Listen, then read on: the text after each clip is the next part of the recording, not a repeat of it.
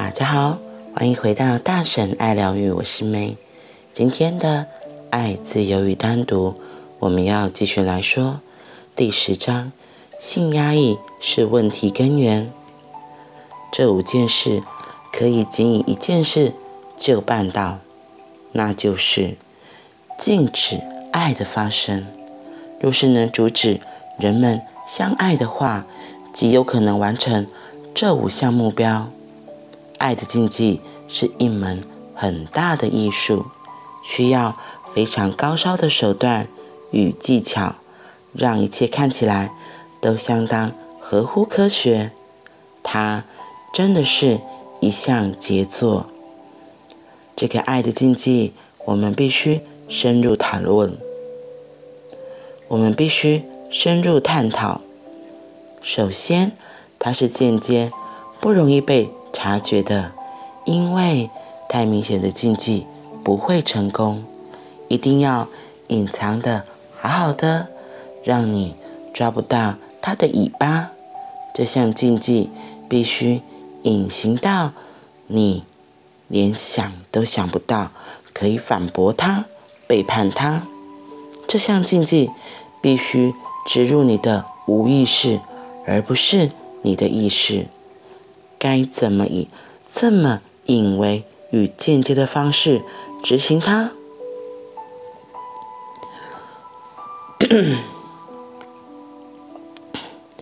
教门在于先教导人们，爱是很棒的事情，这样就没有人会想到，教师与政客原来是不赞成爱的。只要教人们，爱是很好、很正确的，然后。制造一个不允许爱得以发生的环境，不让爱有机会发生，连一丝丝机会都不容许，只是不断说食物很棒，吃东西是很快乐的事，但却不提供任何吃东西给你的机会，也就是让人们处于饥饿状态，而一直谈论爱，神父们。总是谈论着爱，爱被赞扬的程度可以说是仅次于神，可是爱却毫无发生的机会。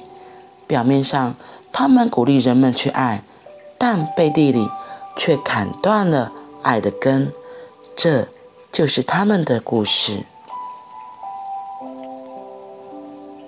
从来没有人，从来没有教会人士坦诚。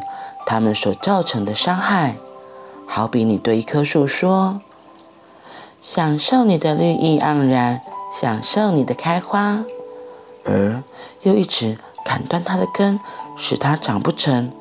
当叶子都长不出来的时候，你以教训的口吻说：“听着，你不听话，你没有按照我说的话去做。我们总是告诉你要好好。”长大开花，而你同时一面将树的树根砍断，爱遭到如此的磨灭。然而，爱是稀世珍宝，不该承受这样的命运。假如某人可以爱五个人，他就该爱五个人；假如他可以爱五十个人，他就该爱五十个人；假如他可以爱五百个人，他就该爱。五百个人，爱是这样罕见，你要尽量将爱散播出去。只可惜每个人都被禁忌的轨迹所影响，你被逼到一个又窄又小的角落，只能爱你的妻子，只能爱你的丈夫，只能爱这个，只能爱那个，条件多得不得了。那就像有一则规定告诉你，只有和你妻子在一起时才能呼吸，或只有和你丈夫在一起时才能呼吸。你想，你还有可能呼吸吗？你一定会死。到最后，连和你的妻子或丈夫在一起时，你也没有办法呼吸，因为呼吸是一天。二十四小时的事，让自己焕发着爱。今天我的声音变成这样是，我昨天就喉咙有点痛痛的，然后晚上就发现糟糕了，声音开始变声了，早上起来就变这样了，不知道是太累还是嗯、身体不舒服，对，所以今天声音就这样。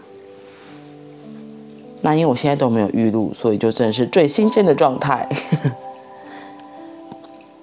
好，那我们回到今天的主题。因为卫道人士或是宗教政客他们的影响，他们让爱变得很多的条件，很多的限制。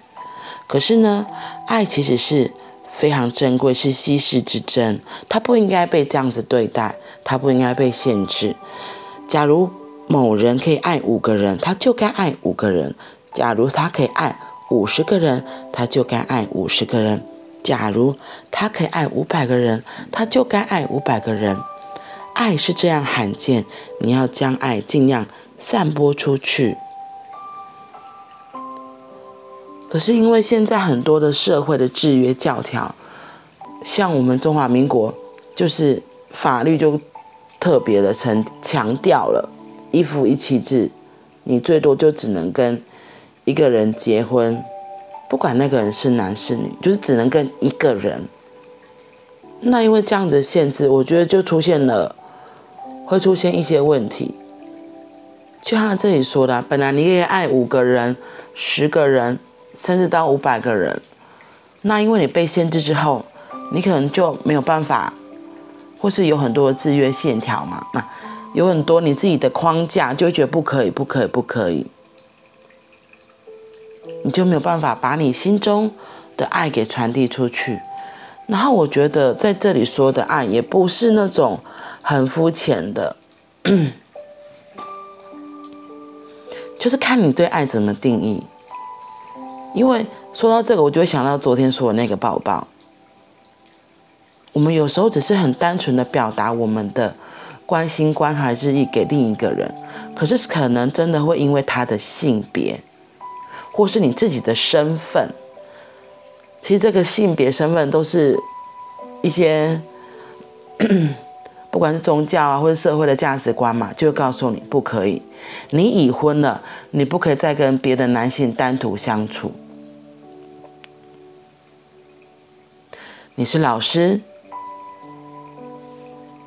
你要你的样子，你的身份的样子，而不可以随随便便的做出太。不得体的行为举止，不得体，可能我真的自己私藏那个会被人家觉得不得体的那个人。像我上次不是有说，就是我朋友来找我，他就先发现你可以穿这种鞋子哦，就是那种像拖鞋似的那种布鞋。然后第二次他看到，他说你上班穿凉鞋，我想说嗯对啊，然后我心里就想。对啊，我我有一个同事也曾经这样念叨我，可是并不是所有的人哦。那我就想说，不可以嘛？那因为这件事情，我还会去问另外同事说，我这样真的不可以吗？他说不会啊。好笑是有一次我去找我们学校的校长，然后可是那一天我就穿长裤了，我就不是穿短裤，穿长裤，所以、呃、不会那么明显，可是还是看得到。然后 我就有看到他眼角的余光看了我的脚一下，然后。他也没说什么，他就继续说正事，所以我就觉得，哎，到底这样的状况到底是可不可以？因为其实说真的，穿凉鞋的不是只有我一个人，就是还是有很多人会这样子穿，对。然后，可是每个人的价值、每个人的观念就觉得不一样嘛，所以我觉得也很像这个啊，不可以，不可以，这样是不好的。然后我觉得，其实有时候不要太过，嗯，在某一些特殊的正式场合里，我当然会知道说，哎，要怎么样会是比较合理的。然后，可是像平常我自己就会觉得，应该没关系吧，应该还好吧。所以我真的是他，我真的除非是我的主管告诉我说这样不太好，我我才会去。调整不好就还是做，我觉得哎，我这样应该不会影响啊，嗯，然后所以就像爱这件事情也是，如果你看到一个人，他的情绪他有状况，你只是过去关心他，表达你的善意，我觉得那也算是一个表达爱的方式。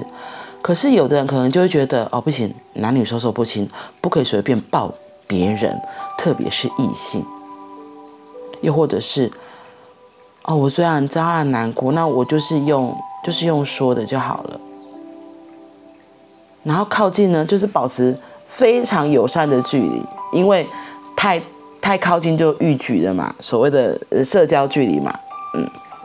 可是有时候，说不定你过去拍拍他，给他抱一抱，会是他当下更需要的支持。只不过，我们很多的教条教规都会告诉我们，这样是不合时宜的，这样是不好的，这样是不被允许的。因为这样，我们就少了很多爱的流动。所以是。我们自己到底对爱是怎样子的呈呈现方式？我们对于爱是怎么样子？我们自己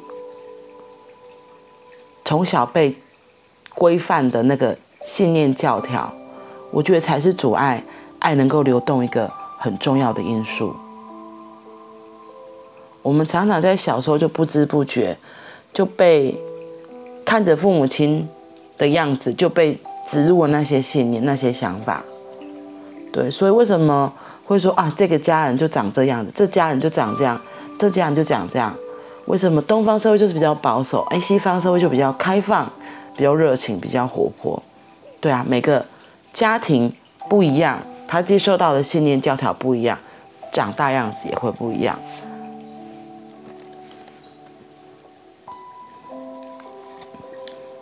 所以你看哦，他就讲说。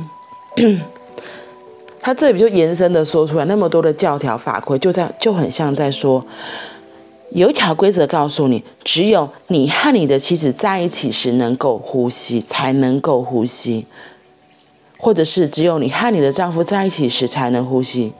你想想看，那你还有可能呼吸吗？好可怕哦！这个教条太可怕了吧？你一定会死啊！对啊，你一定会死，因为。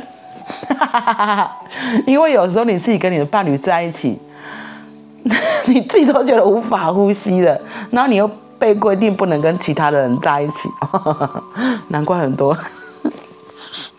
我突然觉得这条规定好好荒唐哦，这样一定会死掉吧？连活都没办法活啦。也或许是因为这样，所以有很多人。才会想要逃家吧，才会想要离家出走，不想待在家里，想尽办法留在公司啊，连呼吸的自由都没有，真的是太可怕了。嗯，我所以我觉得是一个让我们自己可以好好的思考的问题。那些教条、那些信念，到底适不适合继续存在于我们现在的社会中？那些教条、那些限制，到底是真的吗？他把你的树根砍断，又一直要你长高长大，一边砍你，又一边叫你，你好好开花，好好结果啊！